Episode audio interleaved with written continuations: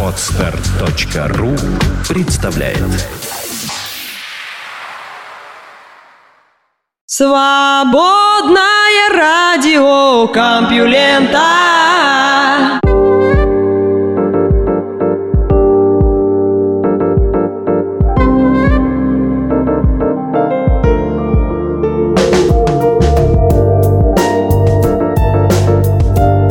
Здравствуйте, это «Время чая». Да, так называется выпуск свободного радиокомпьюлента.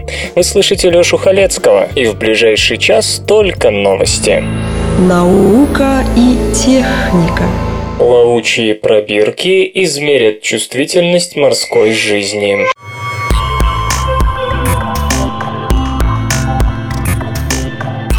Глобальное потепление не единственное тревожное следствие роста углеродных выбросов. С повышением атмосферного уровня углекислого газа все больше двуокиси углерода растворяется в океане, в результате чего вода становится более кислой. Океанографы опасаются, что это приведет к разрушению целых экосистем. Например, тем самым подавляется способность некоторых организмов формировать твердую оболочку, но до окончательной ясности еще далеко. В ходе небольших лабораторных лабораторных тестов одни виды оказались на удивление устойчивыми, а другим подкисление даже пошло на пользу. Морской биолог Ульф Рибизель считает, что подобным экспериментам можно доверять лишь отчасти. Ученым необходимо выращивать и изучать целые экосистемы, ведь лабораторные исследования изолированного вида игнорируют такие переменные, как конкуренция, хищничество и болезни. Даже незначительное воздействие подкисления на отдельные виды, особенно на малые фотосинтетические фотосинтезирующие организмы, способны нарушить пищевую цепь и в конечном итоге навредить крупным видам. Господин Рибизель и его коллеги из Центра океанографических исследований имени Гельмгольца, Германия, разработали новаторские экспериментальные среды. 20-метровые пробирки погружаются в океан и охватывают целые экосистемы, позволяя измерять самые разные последствия повышенной концентрации СО2. Первые результаты, опубликованные в этом году, показали, что некоторые виды планктона процветают в кислой среде и могут нанести вред пищевой цепи. Второй эксперимент закончится в июле, а его предварительные данные свидетельствуют о том, что морские улитки и морские ежи уязвимы к подкислению. Проект вдохновлен сухопутным аналогом, когда в изолированные участки леса накачивается дополнительный углекислый газ. Для моря господин Рибизель и его коллеги построили мезокосмы, плавучие цилиндры цилиндры из тонкого пластика. Поначалу их оставляют открытыми сверху и снизу, чтобы туда успели попасть сотни мелких видов. Несколько дней спустя они закрываются, и в систему подается подкисленная вода. Через определенное количество недель или месяцев исследователи оценивают произошедшие там изменения по сравнению с мешками, где все это время находилась обычная вода. Реализовать эту простую идею оказалось сложным делом. Первый прототип появился в 2006 1996 году. Когда его выпустили в Балтийское море, выяснилось, что он плавает слишком хорошо. Течение унесли мешок гораздо дальше, чем ожидалось, так что была целая погоня с участием научно-исследовательского судна. Всего через два дня незадачливые немцы вместе со своей гигантской пробиркой достигли шведских территориальных вод, на доступ в которые у них не было разрешения. А когда ученые попытались достать мешок из воды, он порвался. Первый успешный эксперимент удалось провести только в 2010 году. К тому времени был изобретен более легкий мешок, который пришвартовали у берегов Шпицбергена. Выяснилось, что по сравнению с контрольной средой подкисленные мезокосмы произвели меньше диметилсульфида, газа, способствующего образованию облаков, которые отражают солнечный свет и тем самым помогают противостоять потеплению климата. Господин Рибизель пока не знает, что приводит к подобным изменениям. То ли планктон в подкисленном окисленной среде вырабатывает меньше этого газа, то ли сама среда снижает стабильность данного соединения. Оказалось, пика фитопланктон, самые маленькие фотосинтезирующие организмы, лучше растет в подкисленных мезокосмах, тогда как диатамовые водоросли, один из основных производителей биомассы в океане, страдают. Возможно, это связано с тем, что в пикофитопланктоне циркулирует больше питательных веществ, а до более крупных животных, например, рыб, рыб их доходит меньше. Действительно, предварительные результаты последних экспериментов говорят о том, что личинки морских ежей и стромбусов с трудом выживают в подкисленных мезокосмах. Тем не менее, ученые считают, что недоступность питательных веществ не может быть основной причиной их смерти. Скорее всего, определенную роль играют также патогены и проблемы с наращиванием оболочек. Конечно, такие пробирки далеко не идеальны. Они хорошо подходят лишь для изучения неподвижных водорослей, но не организмов, способных свободно перемещаться. Кроме того, пластиковые стенки отфильтровывают часть ультрафиолетового излучения, которое является естественным источником стресса для фотосинтезирующих организмов. Далее, мезокосмы непроницаемы, поэтому эксперимент может продолжаться лишь до тех пор, пока запасы питательных веществ не будут исчерпаны. И тем не менее, по словам господина Рибизеля, эти мешки позволили узнать много полезного. Пока это самый удачный компромисс между контролируемыми лабораторными условиями и полевым экспериментом. В этом году в шведском фьорде Гулмар установлено 5 контрольных мезокосмов и столько же таких, в которых кислотность воды повышена до уровня прогнозируемого на 2100 год. Эксперимент продлится полгода и станет самым длинным на сегодня, а также самым сложным. За 6 месяцев сменятся сотни поколений диатамовых водорослей, так что можно будет отследить гены тех из них, которые лучше остальных приспособятся к подкисленной среде. Естественный отбор в действии. Кроме того, впервые в мезокосме введена рыбья икра. Земные океаны не впервые сталкиваются с подкислением, но морская жизнь всякий раз справлялась с этой неприятностью, и ученым интересно знать, что произойдет на сей раз. Мигрень сопутствует ожирению.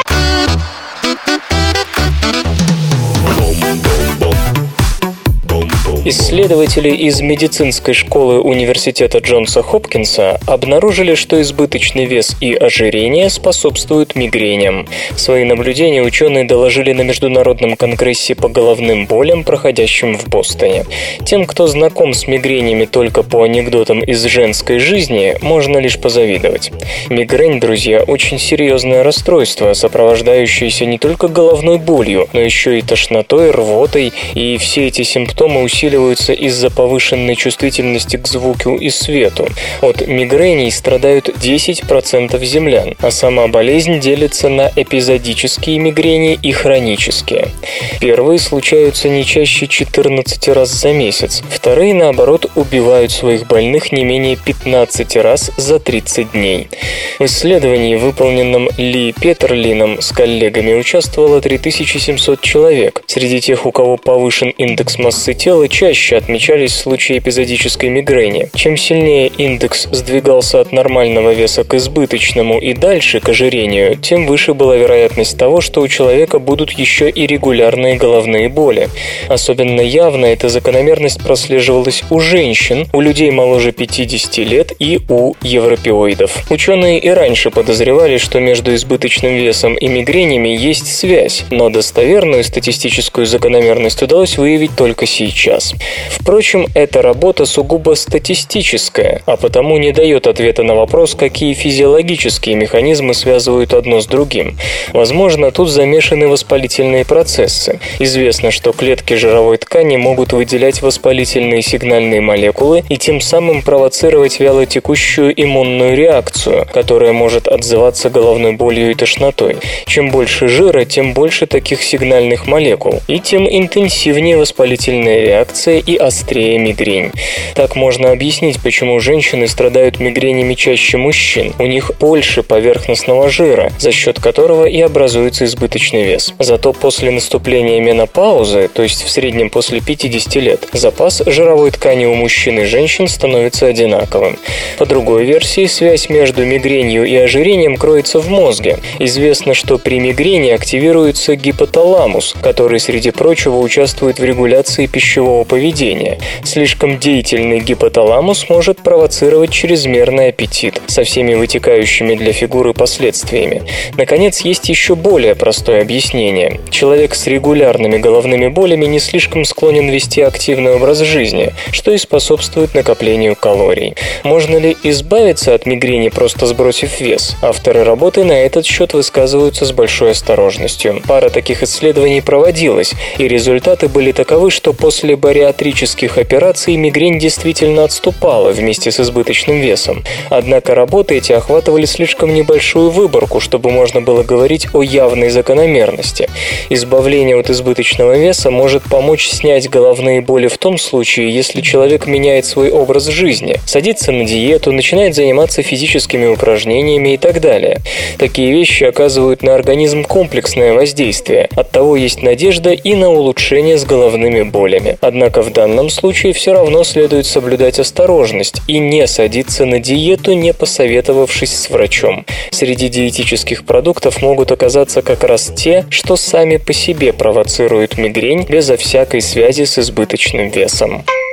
Самые м, технологичные новости. Внимание улучшает передачу нервного импульса.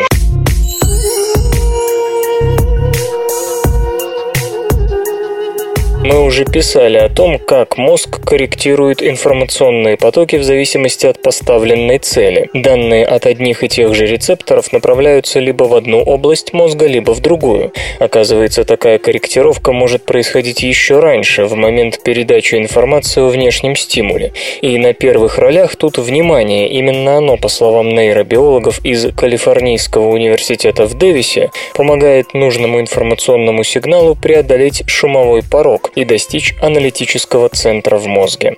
Наш мозг постоянно сверяется с внутренней картой окружающего мира, содержание которой зависит от того, что мы видим, но при этом далеко не все участки этой карты пользуются одинаковым вниманием. Концентрируясь на той или иной зоне зрительного поля, мы можем быстро чувствовать изменения в окружающем. К примеру, краем глаза мы замечаем мчащуюся на нас машину, потому что с особым вниманием и осторожностью переходим дорогу.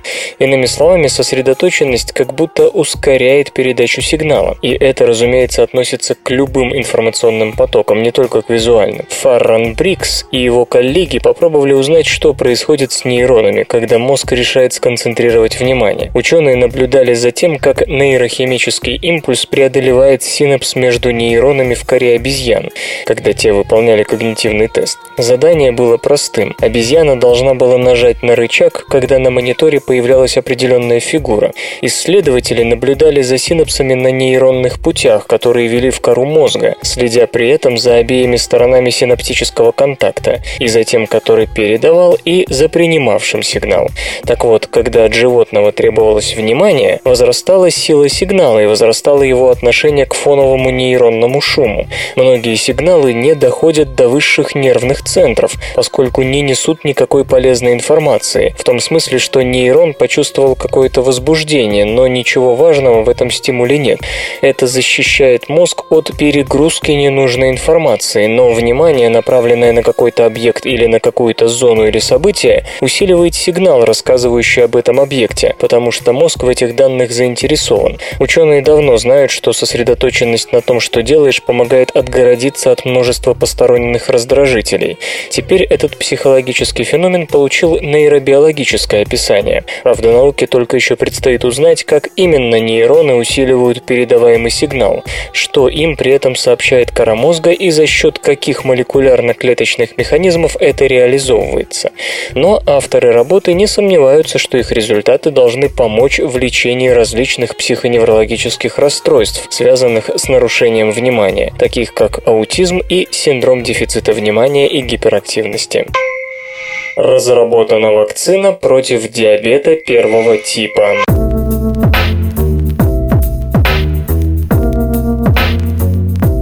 Диабет первого типа возникает из-за того, что иммунитет атакует клетки, производящие инсулин, а без инсулина все прочие клетки организма не могут усваивать глюкозу. Но, может быть, иммунную систему можно принудить не нападать на инсулин, производящие клетки? Исследователи из медицинской школы Стэнфордского университета вместе с коллегами из других научных центров США, Нидерландов и Австралии создали вакцину, которая как раз и запрещает иммунной системе бороться с инсулиновыми бета-клетками поджелудочной железы. Точнее, созданное средство правильнее было бы назвать антивакциной, так как вакцины все-таки учат иммунитет тому, кого надо атаковать.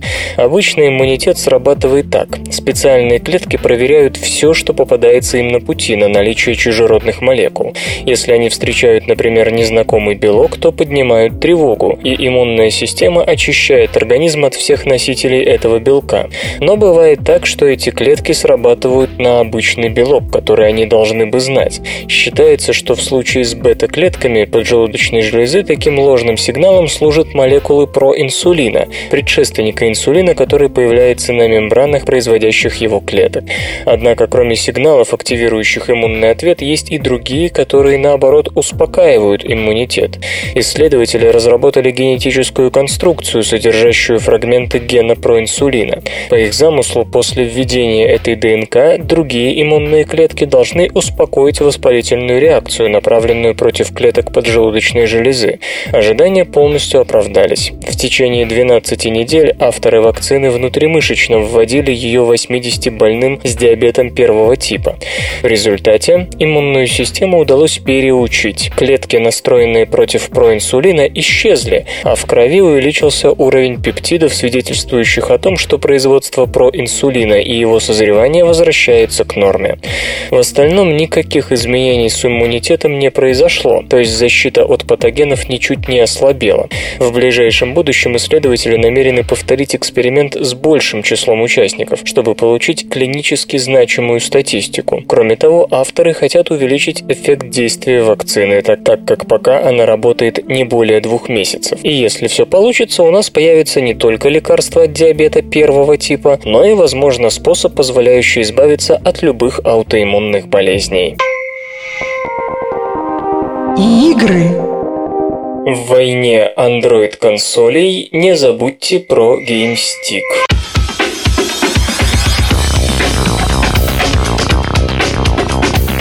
Пожалуйста, не сбрасывайте со счетов микроконсоль GameStick под управлением операционной системы Android. Она примет активное участие в войне приставок, заявляют ее разработчики из PlayJam. Правда, воевать придется с такими же малогабаритными развлекательными гаджетами. Год или два назад сетевые аналитики на перебой расхваливали умное телевидение, полагая, что в ближайшем будущем именно оно станет основным трендом на рынке развлечений.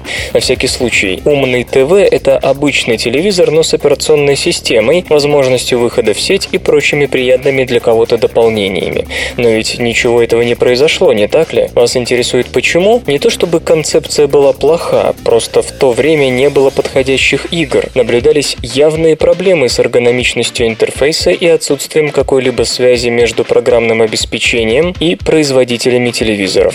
Это замечает Джон Вега, руководитель отдела по связям с разработчиками PlayJam, а сейчас Сейчас, как ему кажется, ситуация меняется. Господин Вега активно общается с независимыми разработчиками, всячески склоняя их к влюбленности в GameStick. По его словам, многие уже заинтересовались устройством и готовят к выпуску на нем свои игры. Гаджет представляет собой микрокомпьютер размерами с флеш-брелок. Его задача подключиться к вашему телевизору, чтобы стать посредником, предоставляющим удобный интерфейс, а также хранилищем коллекции ваших игр. Специально для этого в GameStick встроен флеш флеш-накопитель на 8 гигабайт.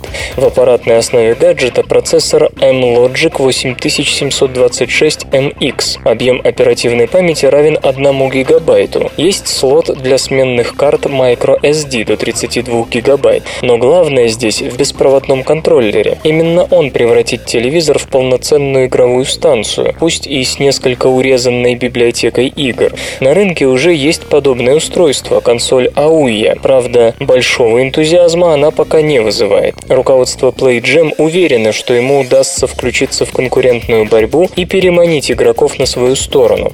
Во-первых, GameStick дешев, всего 79 долларов. Во-вторых, компактен. Вы просто кладете консоль в карман и идете к другу, и вся ваша игроколлекция марширует вместе с вами. Гаджет поддерживает локальную многопользовательскую игру до 7 игроков. Идеальное решение для дружеских вечеринок, то есть игру купит кто-то один, а играть с одной консоли смогут несколько человек.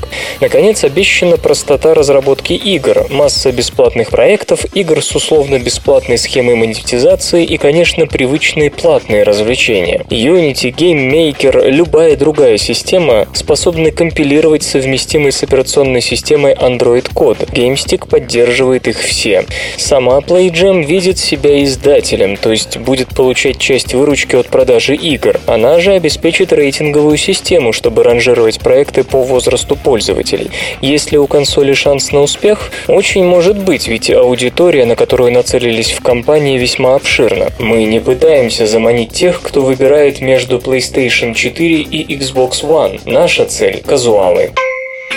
Вслух и с выражением читаю стихотворение. Евгений Винокуров «Она».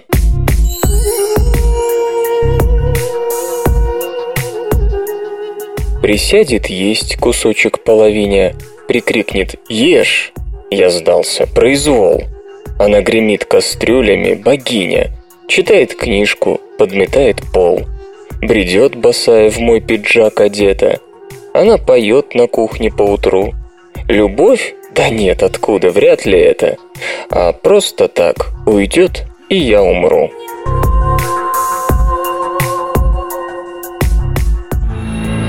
Наука и техника. 700-тысячелетняя ДНК прояснила родословную лошадей.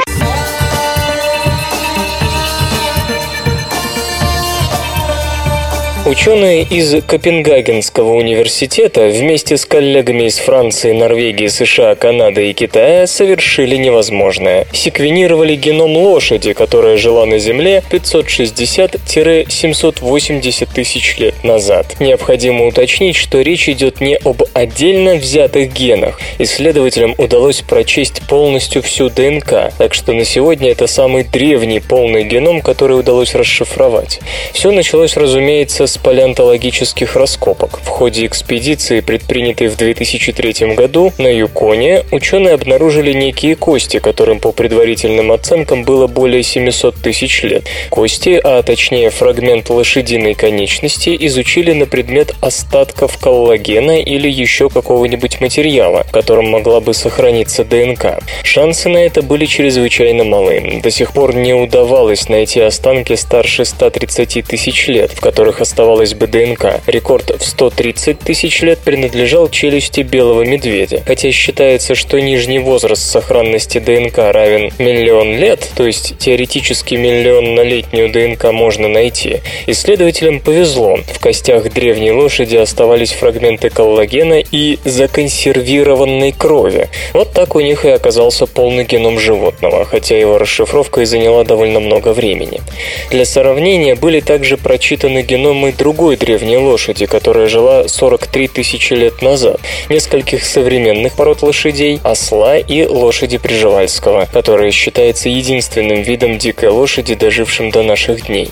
С лошадью Приживальского, между прочим, связаны некоторые генетические двусмысленности, не дающие покоя биологам-эволюционистам. Если говорить, например, о западноамериканских мустангах, то считается, что это бывшие домашние лошади, которые одичали, что можно понять по их геному. А вот с лошадью Приживальского ясности нет, ибо наука до сих пор не могла точно сказать, есть ли в ее геноме гены домашних лошадей. Сравнение геномов диких лошадей, чьи кости откопали на Юконе с геномами современных животных, показало, во-первых, что эта особь была самцом и жила примерно 700 тысяч лет назад, а во-вторых, что у ископаемого был общий предок с современными лошадьми. То есть все нынешние лошади, а также ослы и зебры то есть все, кто относится к роду Equius, лошади, произошли от одного предка, который жил на Земле где-то 4-4,5 миллиона лет назад. Происхождение лошадей до сих пор считается одной из самых больших проблем теории эволюции. Достаточно сказать, что пресловутый общий предок по разным оценкам жил между двумя и шестью миллионами лет назад. Теперь же это время сильно сузилось, но исследователям удалось разгадать еще одну лошадиную загадку. Как пишут авторы работы в Nature, лошадь Приживальского является настоящей дикой лошадью, то есть домашних предков в ее роду не было. Иначе говоря, 700-тысячелетняя ДНК, по-видимому, помогла исследователям четко понять, какие гены относятся к домашним, а какие к диким. Что же до внешнего облика этой самой древней лошади, то, по словам Эске Виллерслева, одного из авторов работы, ростом она напоминала арабских скакунов, но, скорее всего, ее мышцы были развиты много хуже, чем у любых современных лошадей. Кроме генов, отвечающих за развитие мышц, наибольшим изменениям со временем подверглись гены, отвечающие за обоняние и гены иммунитета. Впрочем, иммунные гены обычно у всех живых организмов эволюционируют, что называется, впереди планеты всей, по очевидным причинам. Как признаются сами исследователи, они сделали невозможное. Никто не верил, что в принципе удастся вытащить такой древний геном. В методическом аспекте работа оказалась не менее выдающейся, чем в эволюционно-биологическом. Вполне возможно, что таким образом удастся проанализировать другие древнейшие останки и прояснить многие темные места в теории эволюции, в том числе касающиеся эволюции человека. Чем лечить разведчиков дальнего космоса?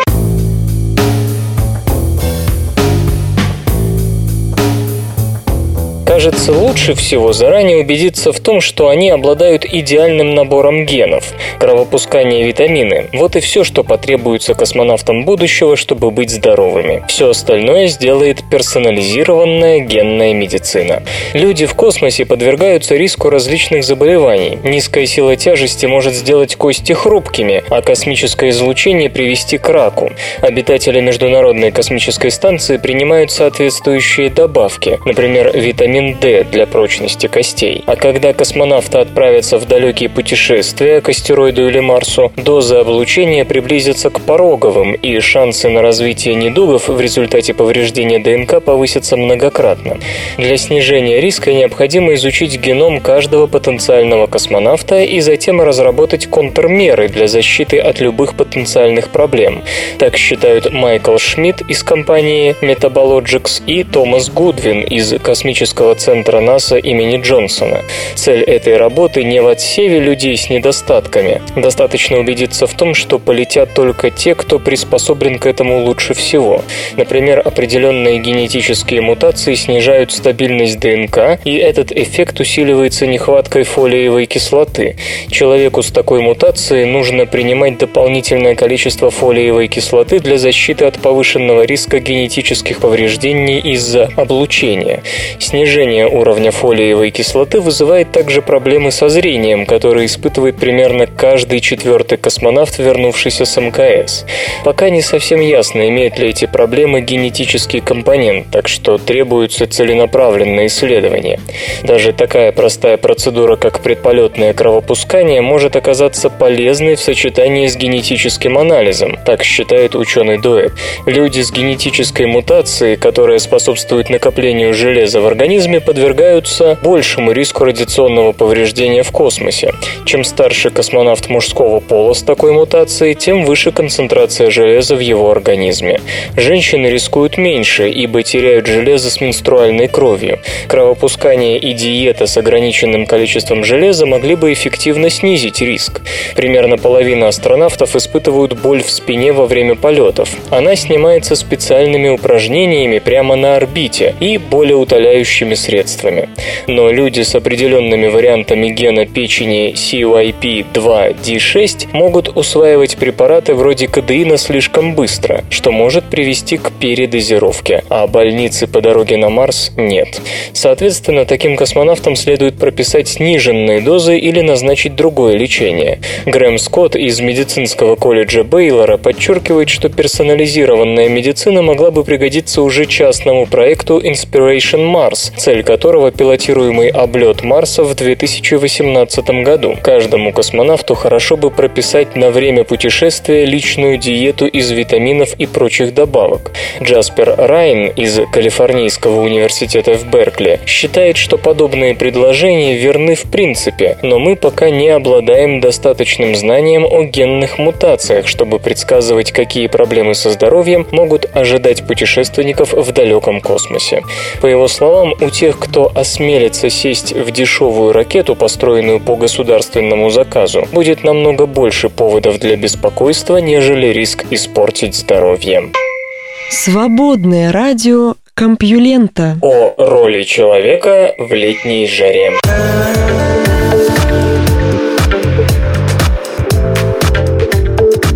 Дэвид Короли и Софи Льюис из Мельбурнского университета Австралия опубликовали результаты исследования, которое показало, что антропогенное изменение климата существенно повысило вероятность рекордно жаркого лета на зеленом континенте в этом году. Согласно выкладкам ученых, воздействие человеческой деятельности на климатическую систему увеличило шансы более чем в пять раз. Сегодня в мире на 0,8 градуса по Цельсию теплее, чем десятилетия назад. Этот сдвиг может привести к существенным изменениям в частоте и интенсивности экстремальных климатических явлений. Многие летние рекорды, установленные в разных уголках земного шара, в последние годы удалось связать с антропогенным влиянием. Австралия, кажется, не стала исключением. Поначалу в исследовании было задействовано более 20 климатических моделей последнего поколения, которые участвуют в международном эксперименте по выработке стандартов для расчетов такого рода. Из них только 9 смогли воспроизвести наблюдаемые вариации. На них и основывался анализ изменений вероятности экстремальных температур грядущим австралийским летом из-за влияния человека. Специалисты сравнили прогнозы на основании одних только природных факторов, вулканы и изменений солнечного нагрева, и те, которые выдавались с учетом антропогенного воздействия на климат, например, в виде выброса парниковых газов. Результаты не оставили сомнений. Во втором случае вероятность высокой высокой температуры увеличилась. Исследователи ставят 9 к 10 на то, что именно деятельность человека повысила вероятность экстремального лета по крайней мере в 5 раз. Рекордное лето примечательно тем, что оно пришлось на слабую ланинью. Это странно, потому что обычно эта фаза южной осцилляции связана со снижением температуры в Австралии. 6 из 8 самых жарких летних сезонов совпадали с Эль-Ниньо. Иными словами, одними естественными колебаниями изменениями климата прошлое лето не объяснить. В модели, учитывавшей деятельность человека, подобное случалось в 8 раз чаще по сравнению с моделями, которые работали только на природных факторах. Исследователи практически уверены в том, что жара усилится, будет приходить чаще и охватывать более обширные области континента. Предыдущие изыскания к тому же показали, что за последние 50 лет частота и продолжительность летней жары в Австралии увеличились, и что жара весной приходит приходит раньше, а осенью позже. В некоторых местах первые случаи жары регистрируются на целый месяц раньше, чем век назад. Этим австралийским летом были побиты рекорды и суток, и месяца, и всего лета. 7 января стало самым жарким днем в новейшей истории для всего континента. Жара стояла также в ноябре 2012 года и в первой половине марта сего года. Исследователи отмечают, что человек нагрел Австралию примерно на 0,9 градуса по Цельсию, Цельсию. Согласно самым пессимистичным ожиданиям, к концу века потепление достигнет от 4 до 5 градусов, и то, что кажется жарким сейчас, будет выглядеть вполне терпимо. Найдена пара планет экстремофилов.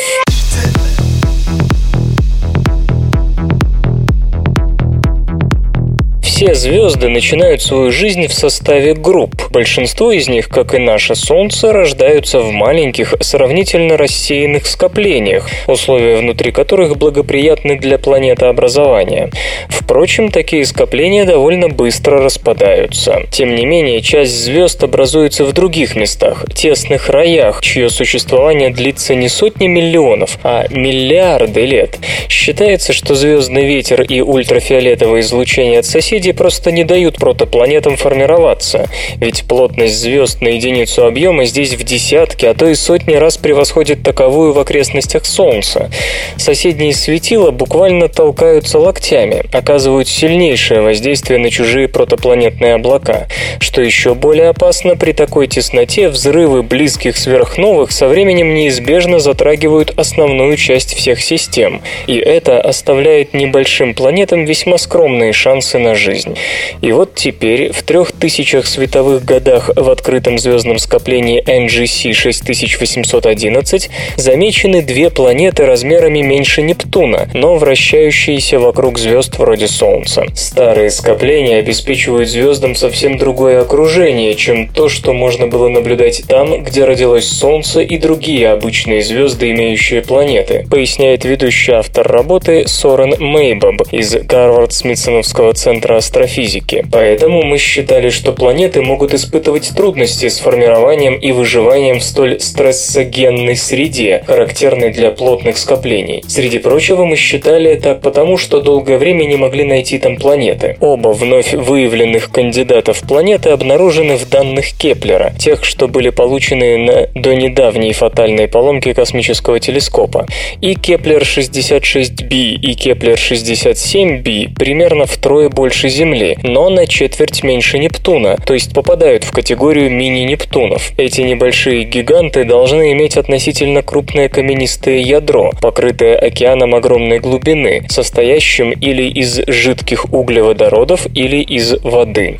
Согласно выводам астрономов, возраст обеих находок 1 миллиард лет. Ранее в скоплениях удалось обнаружить лишь четыре планеты, причем все они были либо равны Юпитеру по массе, либо превосходили его. Поэтому сложилось мнение, что только огромные планеты, способные более эффективно перенести воздействие звездных ветров или близких взрывов сверхновых, в состоянии появиться и существовать в подобных местах. Это настоящие космические экстремофилы. Их обнаружение показывает, что небольшие планеты могут сформироваться и существовать не менее миллиарда лет, даже в столь хаотичном и враждебном окружении. Ядерное спагетти не дает нейтронным звездам вращаться слишком медленно.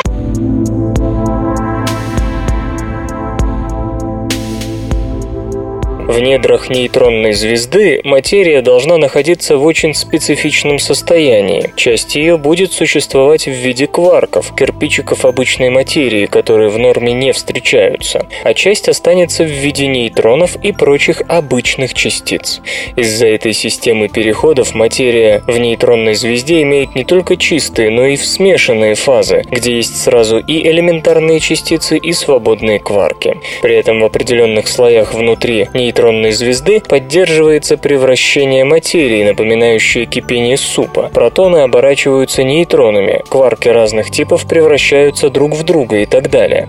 Вот такие смешанные состояния часто и называют ядерным спагетти. Чтобы проверить, насколько верны догадки теоретиков в отношении подобных явлений, Хосе Понс с коллегами из Университета Аликанте, Испания, попробовал использовать скорость вращения той части нейтронных звезд, что являются являются пульсарами. Пульсары излучают парой лучей, исходящих от двух противоположных точек поверхности, из-за вращения которых нейтронная звезда такого типа часто сравнивается с маяком. Период, с которым эти лучи доходят до земных астрономов, позволяет судить о том, с какой частотой происходит вращение нейтронной звезды. Но вот что странно, ни одного пульсара с периодом более 12 секунд найти так и не удалось. Как утверждает группа господина Понса, это и есть первый первое свидетельство существования ядерного спагетти. Когда атомные ядра внутри такого объекта перемешиваются до состояния спагетти, электрическое сопротивление вещества звезды повышается, что затрудняет электронам перемещение внутри нее. Из-за этого магнитное поле нейтронной звезды начинает рассеиваться значительно быстрее, чем должно теоретически. И если в норме нейтронная звезда замедляет свое вращение, излучая электромагнитные волны и переводя свою кинетическую кинетическую энергию в них, то при ограниченном ядерным спагетти магнитном поле они не могут испускать электромагнитные волны с той силой, что предписывает теория. А значит, с определенного момента нейтронной звезде становится очень трудно замедлять вращение, преобразуя его энергию в излучение. Таким образом, скорость вращения пульсара, не падающая в природе ниже раза в 12 секунд, может считаться надежным свидетельством существования ядерного спагетти, заключает Хосе Понс. Исторический анекдот. В начале 20 века один молодой актер в Париже получил в наследство от матери старинный чайный сервиз. Антиквар, которому он показал его, оценил сервиз в 500 тысяч франков, заявив, что такой сервиз по карману только Ротшильду. Актер отправился к барону Ротшильду, предварительно загримировавшись глубоким стариком. Ротшильд осмотрел сервиз и сказал, что готов заплатить 500 тысяч франков, но актер предложил вместо этого выплачивать выплачивать ему ежегодно 40 тысяч франков до самой смерти. Ротшильд охотно дал согласие, и с тех пор в определенный день старик ежегодно являлся получать свой пенсион. Через пять лет Ротшильд осведомился, жив ли старик. Узнав, что тот продолжает приходить за деньгами, барон попросил привести его к себе. «У вас, однако, очень здоровая натура», — сказал ему Ротшильд, когда тот пришел. «Сколько же вам, собственно, лет?» «Почти двадцать восемь», — ответил ему пенсионер, снимая парик и накладную бороду. Ротшильду так понравилась его шутка, что он продолжал выплачивать актеру и в дальнейшем оговоренную сумму. Наука и техника. Впервые продемонстрирован практичный метод создания длинных проводов из нанотрубок.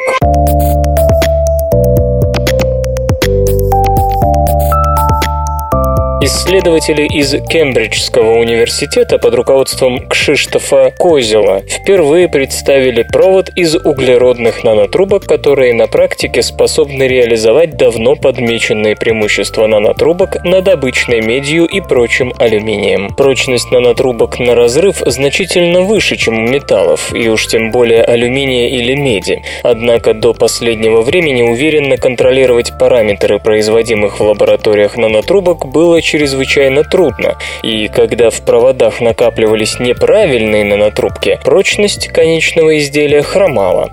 И вот теперь английским материаловедам удалось создать такой технический процесс, который позволяет следить за качеством выращиваемых наноизделий и влиять на него. Что мы ждем от проводов из такого материала? Сегодня крупный космический спутник весом в 15 тонн несет примерно 5 тонн медных проводов. Boeing 747 старается поспеть за космическим космическим аппаратом. Общая длина медной проводки на нем равна 216 километров, а это свыше 2 тонн веса.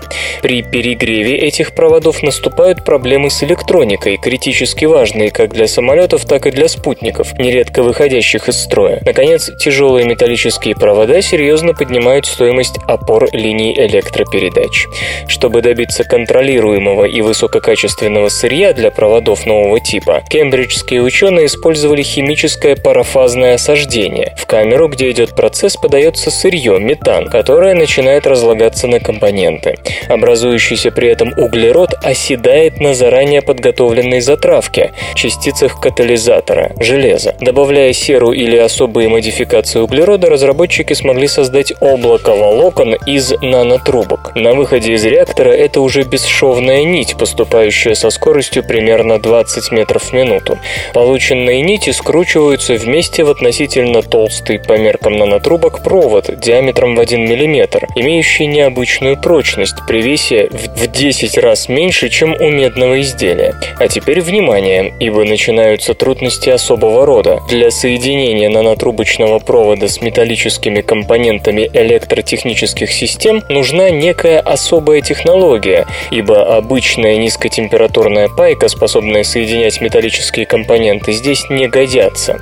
В общем, вместо привычного припоя на базе олова был разработан новый сплав, пригодный для пайки как углеродных проводов, так и последних с металлическими, имея на выходе гибриды. Авторы сообщают, что их припой может использоваться и для графена. Итоговые цифры откровенно впечатляют. В 10 раз легче и в 30 раз прочнее медного провода. Абсолютная устойчивость к коррозии, как не смешно, медные провода в ряде сред активно корродируют, и, как заявляют исследователи, способность проводить ток, сравнимая с медью.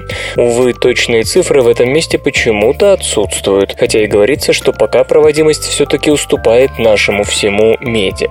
Что дальше? Отдельная нанотрубка уже сейчас обладает лучшей проводимостью, чем медный провод тех же размеров. Но вот ее размеры, она всего в миллиметр длиной, и на каждом нанотрубочном стыке проводимость только падает, что называется классическое узкое место. Бороться с проблемой англичане собираются с помощью других веществ, предназначенных для стыкового соединения. Кроме того, они пытаются научиться производить нанотрубки существенно большей длины, что позволило бы сократить потери при передаче электричества. Отмечается, кстати, что проводимость углеродных проводов с их нагревом падает значительно меньше, чем у обычных металлических. Однако уже сейчас, подчеркивают разработчики, нити из углеродных нанотрубок имеет смысл интегрировать в обычные провода воздушных линий электропередач. В предлагаемом ими гибридном решении углеродный провод может армировать кабель намного лучше стальной проволоки, часто применяемой для того же и сейчас, и это при меньшей массе. Метание камня как ключ к эволюционному успеху человечества.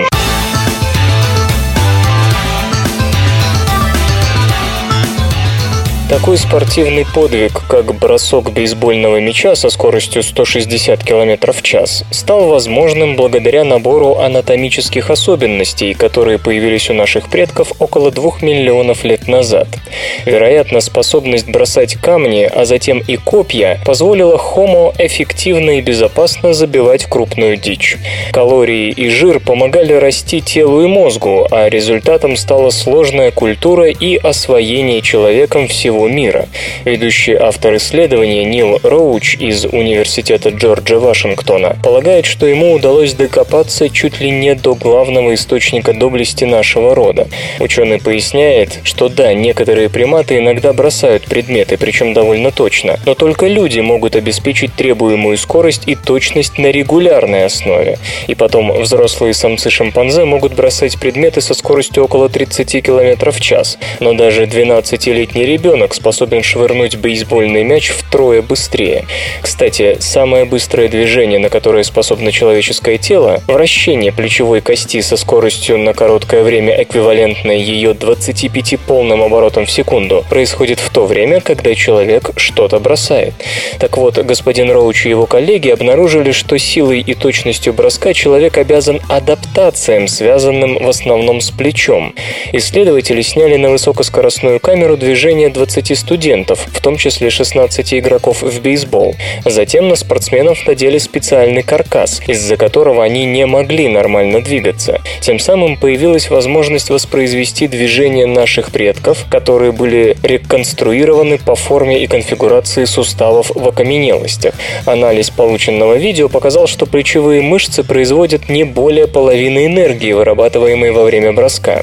Большая часть остальной энергии исходит из эволюционно новых адаптаций плеча и других частей тела, которые временно накапливают энергию, а затем быстро освобождают ее, так утверждают исследователи. Например, угол между головкой и телом плечевой кости у людей на 20 градусов меньше, чем у шимпанзе. Господин Роуч считает, что это расширяет диапазон движения руки, что позволяет людям накопить больше энергии в сухожилиях плеча, ибо они могут отвести руку дальше назад перед броском. Ученые обнаружили, что в фазе отведения руки плечевая кость бросающего повернута почти на 60 градусов сильнее, чем это можно было бы сделать одними только мышцами. Признак того, что связки и сухожилия растягиваются и накапливают энергию. Кроме того, длинная и гибкая по сравнению с шимпанзе талия человека обеспечивает большее вращение туловища, что в свою очередь позволяет накопить еще больше энергии перед броском. Наконец, исследователи отмечают, что ориентация Фиксация плечевого сустава у людей увеличивает крутящий момент во время броска. Все вместе, говорит господин Роуч, превращает человеческую руку в эффективную и мощную катапульту. Некоторые из этих анатомических особенностей по отдельности обнаруживаются уже у австралопитеков, живших приблизительно от 4 до 2 миллионов лет назад. Но полный набор, кажется, возник только 2 миллиона лет назад у человека прямоходящего. Кстати, примерно в то же время у гомининов появляется широкий набор адаптаций, связанных с продолжительным бегом. СРК. В этой аббревиатуре смысл жизни. Как работает ностальгия?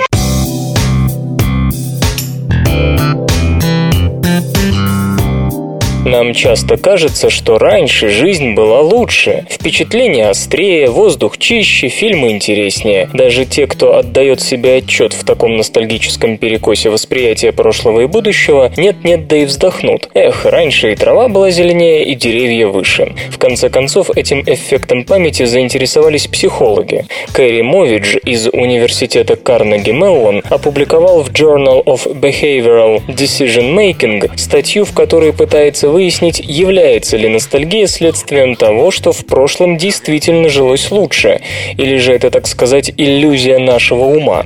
Здравый смысл подсказывает, что это, скорее всего, трюки нашей памяти и восприятия. Однако здравый смысл сам опирается на субъективное суждение, предпочтение, мнение, опыт, а потому с научной точки зрения это мало что доказывает. Господин Моидж предложил участникам эксперимента оценить фильмы и телешоу, какие лучше, а какие хуже. Одни кинокартины картины и ТВ-шоу были современными, другие из прошлых лет. Нынешним артефактам, разумеется, выставили более высокие оценки. По словам психолога, это происходило из-за предпочтений нашей памяти, которая просто забывает неприятный опыт, случившийся с нами в прошлом. Если речь заходит о фильмах, то кино из прошлого кажется нам в целом лучше, так как в памяти остались, грубо говоря, сплошные шедевры. Хорошо, пусть не шедевры, но во всяком случае те вещи, что однозначно понравились. Если же речь заходит о новых фильмах, то тут мы просто еще не успели забыть те картины, которые нас не порадовали. Иными словами, базовая оценка прошлого оказывается завышена. Мы сравниваем хорошее с лучшим. В настоящем же нам приходится иметь дело с действительно плохими воспоминаниями. Когда испытуемого просили вспомнить фильм или телешоу прошлых лет, то чаще всего он говорил о том, что ему понравилось. При этом все прочее, что приходило на ум, оценивалось по наилучшим образцам. То есть, если даже вспоминался какой-то плохой фильм, общая оценка кинематографу прошлого выставлялась по тому, что понравилось больше всего. Если же речь заходила о настоящем времени, то тут оценки были более объективны, и потому современность неизбежно проигрывала прошлому. Из такой нерепрезентативности оценок и растет ностальгическое чувство, когда человек с грустью вздыхает о прекрасном прошлом. Все это может показаться не слишком актуальной проблемой, которая касается касается исключительно пожилых людей, тоскующих о своей молодости. Однако возраст – возможное, но не необходимое условие для ностальгии. Да и потом стоит только ознакомиться с некоторыми рассуждениями серьезных искусствоведов, киноведов, культурологов или, скажем, геополитиков, рассуждающих о прошлом и будущем, чтобы понять, сколь сильна бывает власть ностальгии над психикой. Порой даже хочется направить такого профессионального гуманитария к профессиональному же психологу, лишь бы он избавился от своей далекой от профессионализма ностальгии. Софт и безопасность. Microsoft анонсировала Windows 8.1 Preview.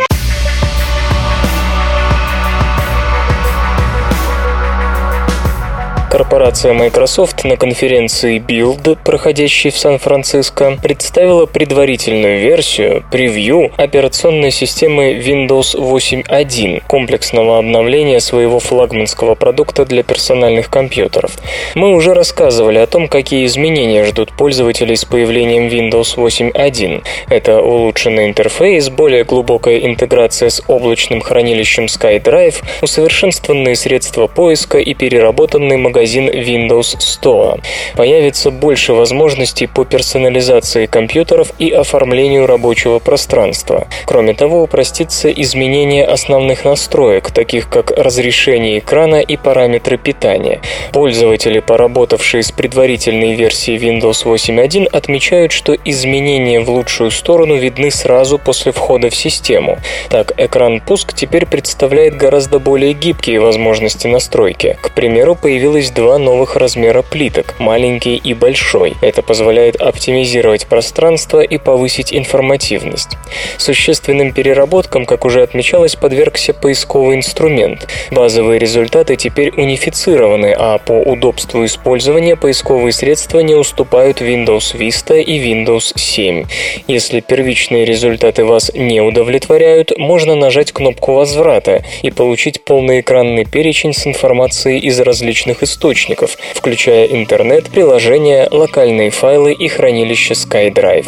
Microsoft обещает разработчикам больше возможностей по продвижению и монетизации своих приложений, а также привлечению пользователей. К примеру, в магазине Windows Store можно будет расплачиваться подарочными картами. Этот сервис будет отображать больше информации, включая новые релизы и список трех лучших бесплатных программ. В Windows 8.1 снова появится кнопка «Пуск», которой не хватало многим пользователям. Кроме того, Microsoft реализовала непосредственную поддержку 3D-принтеров, рассчитывая, что в перспективе эта технология может стать массовой. В Windows 8.1 будет встроен новый браузер Internet Explorer 11. Он получит дальнейшую оптимизацию под сенсорные дисплеи и некоторые другие изменения, нацеленные на повышение комфорта работы. Для установки Windows 8.1 требуется компьютер, оснащенный процессором с тактовой частотой не ниже 1 ГГц и как минимум 1 ГБ оперативной памяти, 2 ГБ для 64-битной версии. Требуется от 16 до 20 ГБ свободного пространства на накопителе и графическая карта с поддержкой программного интерфейса Microsoft DirectX 11. Железо и гаджеты, ты, ты. Активные лазерные спектрометры обнаруживают взрывчатку за 50 метров от ее носителя.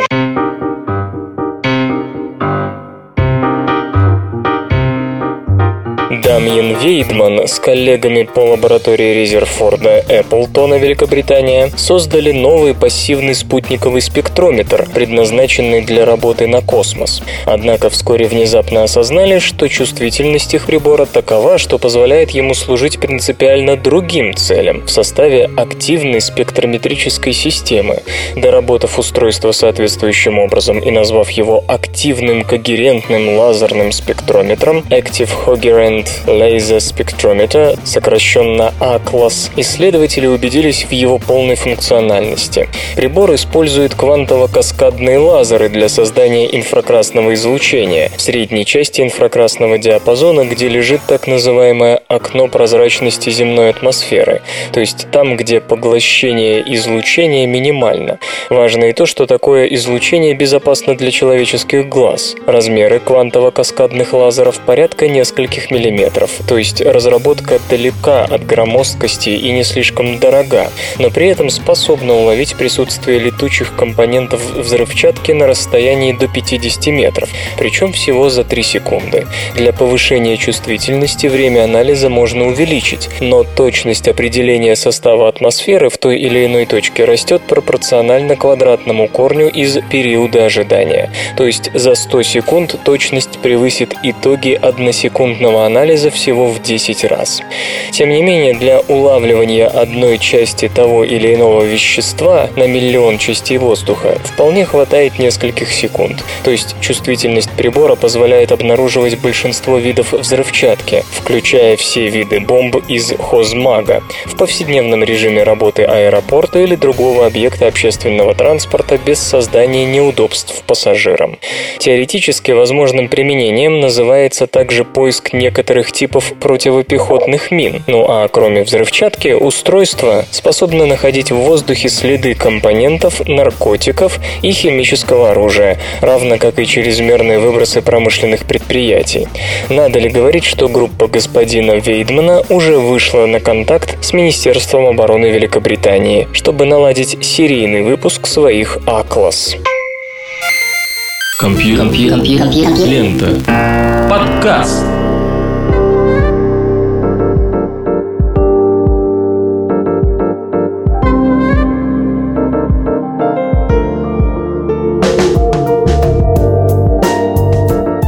Заканчиваем чаевничать, больше новостей нет. Вы слышали Лешу Халецкого, Свободное радио Компьюлента и песенка. Свободное радио Компьюлента Скачать другие выпуски подкаста вы можете на podster.ru